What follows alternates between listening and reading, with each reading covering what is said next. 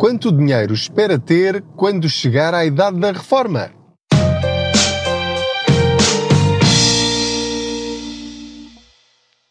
Olá, eu sou o Pedro Anderson, jornalista especializado em finanças pessoais e aproveito as minhas viagens de carro para falar consigo sobre dinheiro. Não ligue ao barulho do motor, às buzinadelas, ao pisca-pisca, faz parte da viagem juntos. Faço de conta que você vai aqui sentado ou sentado ao meu lado. Vamos falando sobre dinheiro para ver se há aqui maneiras de nós gerirmos melhor o dinheiro que temos, seja muito, seja pouco, para nos aumentarmos a nós próprios sem ter de pedir ao patrão.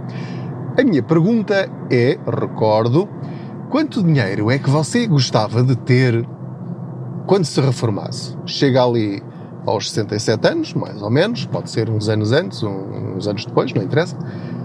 Quanto é que você, qual é a sua, a sua expectativa? O dinheiro que você.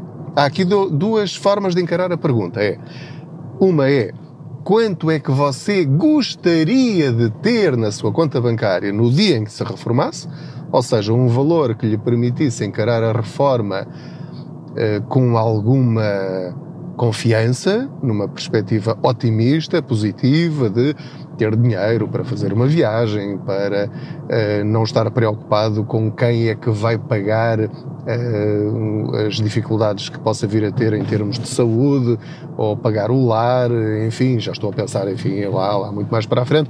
Mas quanto é que acha que seria suficiente para encarar uh, o início da sua vida não ativa profissionalmente, vamos chamar-lhe assim, uh, com algum otimismo. Pense lá num valor. Ok, então isso é o que você gostaria de ter. Agora, a outra pergunta, ou a outra perspectiva é: quanto é que você acha que vai ter? Ou seja, olhando para a sua vida atual, fazendo o retrato da sua situação financeira neste preciso momento, se as coisas continuarem exatamente como estão, quanto é que você vai ter quando chegar aos seus 60 e tal anos, 67 anos, se quisermos ser mais ou menos rigorosos e levar mesmo até ao fim os anos de trabalho que temos de ter com os descontos para a Segurança Social para termos o, o máximo de reforma ou de pensão possível. Quanto é que acha que vai ter?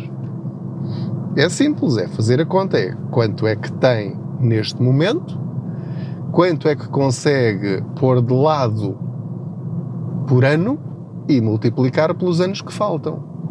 Porquê é que eu me lembrei de falar sobre isso neste episódio? Uh, no momento em que estou a gravar este, esta viagem, este episódio do podcast, nesta semana fiz duas palestras em duas escolas numa escola, enfim, com uh, rapazes e raparigas mais novinhos, não é? Ainda não estão no 12 ano, e, e noutra escola, neste caso não é uma escola, já é numa universidade, é para alunos que fazem parte de um curso de engenharia ligado à medicina e portanto tive o gosto de estar com eles e de, de conversar um bocadinho com eles sobre como gerir melhor o, o nosso dinheiro, coisas que nem a escola nem a família nos ensinam. E eu perguntei-lhes isto: quanto é que vocês gostavam de ter ou acham que vão conseguir ter quando chegarem à vossa idade da reforma? Sendo que alguns deles ainda nem começaram a trabalhar, não é? Portanto, pode parecer aqui uma pergunta estranha. E eu fiquei triste, frustrado e ao mesmo tempo com mais vontade de partilhar este tipo de conhecimento de literacia financeira, porque percebo que nós estamos ainda, ainda no princípiozinho de qualquer coisa melhor no futuro. Aquilo que eu me apercebi é que há uma falta de objetivos, de ambição no bom sentido. Eh, há, um sentimento de resignação que é dramático. É dramático porque apercebo-me que com 15, 16, 17, 20, 21, 22 anos, a expectativa é ter, primeiro, um salário miserável, miserável na perspectiva de pessoas com altas qualificações, ou com mais qualificações do que qualquer outra geração no passado, vão esperar, a, expectativa deles é terem um salário à volta dos 1000, 1100 euros. O que só isto é puxar-nos a nós próprios para baixo, porque quando formos a uma empresa e nos propuserem uh, mil euros, e mil e tal euros, mil e poucos euros, nós vamos aceitar porque vamos achar que é normal. E a partir dessa base tão baixa, é muito difícil nós chegarmos mais longe lá mais para a frente. Nós vamos conseguir na mesma poupar, acumular, investir, cuidar da nossa proteção financeira, etc, etc, etc, mas com um esforço muito maior. E depois, quando ouço uh, jovens com uh, 21, 22 anos dizer que ficavam contentes, satisfeitos ou achavam normal chegar à idade da reforma, por exemplo, com 50 mil euros, isto é muito mau. Porque 50 mil euros na idade da reforma é muito pouco se compararmos com aquilo que é possível atingir se alguém começar aos 20 e poucos anos. Se começar aos 60 ou aos 55, bom, já vai exigir um esforço medonho e já vai ser uma grande vitória. Nessa altura, espero eu que os seus rendimentos também já sejam mais elevados e já tenha cabeça para fazer boas escolhas e conhecimento para fazer bons investimentos. Mas aquilo que eu aprendi, aquilo que quero partilhar convosco, é que quanto mais cedo nós começarmos, maior será a probabilidade de chegarmos ao fim com um bom resultado e com pouco esforço.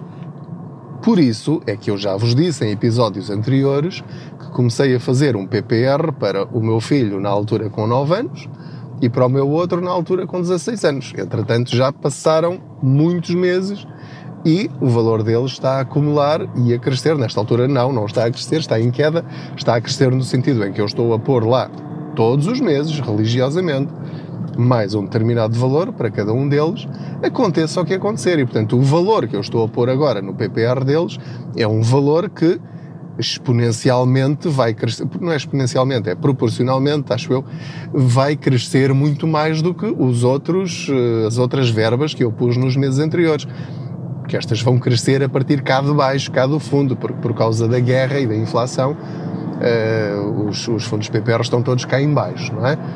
Tal como as criptomoedas também estão todas cá no fundo, uh, os investimentos, os fundos de investimento e os ETFs estão todos cá no fundo, portanto agora é uma boa altura para isso, para investir. Mas voltando à, à conversa inicial, a falta de ambição, ambição no sentido em, em, em que há uma falta de ter um objetivo ambicioso, impede logo as pessoas de procurarem desde muito cedo as alternativas de investimento e de poupança e de utilização racional do dinheiro desde muito cedo. E os pais, nós pais, também não os incentivamos nesse sentido. Pelo contrário, às vezes é dizer, filho, tu poupa, tu tem cuidado, tu não te metas nisso Uh, olha que mais vale um pássaro na mão do que dois a voar. Olha que quando a esmola é, é grande, o pobre desconfia. Olha há aí tantas burlas. Tudo isto é verdade, mas estamos sempre a puxá-los para baixo. Aquilo que nós temos de dizer à malta nova é: ouve, tu, se queres alguma coisa lá mais para a frente, tens de começar já, agora, a ter várias fontes de rendimento, não procures só ter um empregozinho das 9 às 5, não contes com o curso superior para arranjares um bom emprego, porque isso já não existe, é muito raro. Vais ter de ser tu a construir o teu bom emprego e o teu bom salário.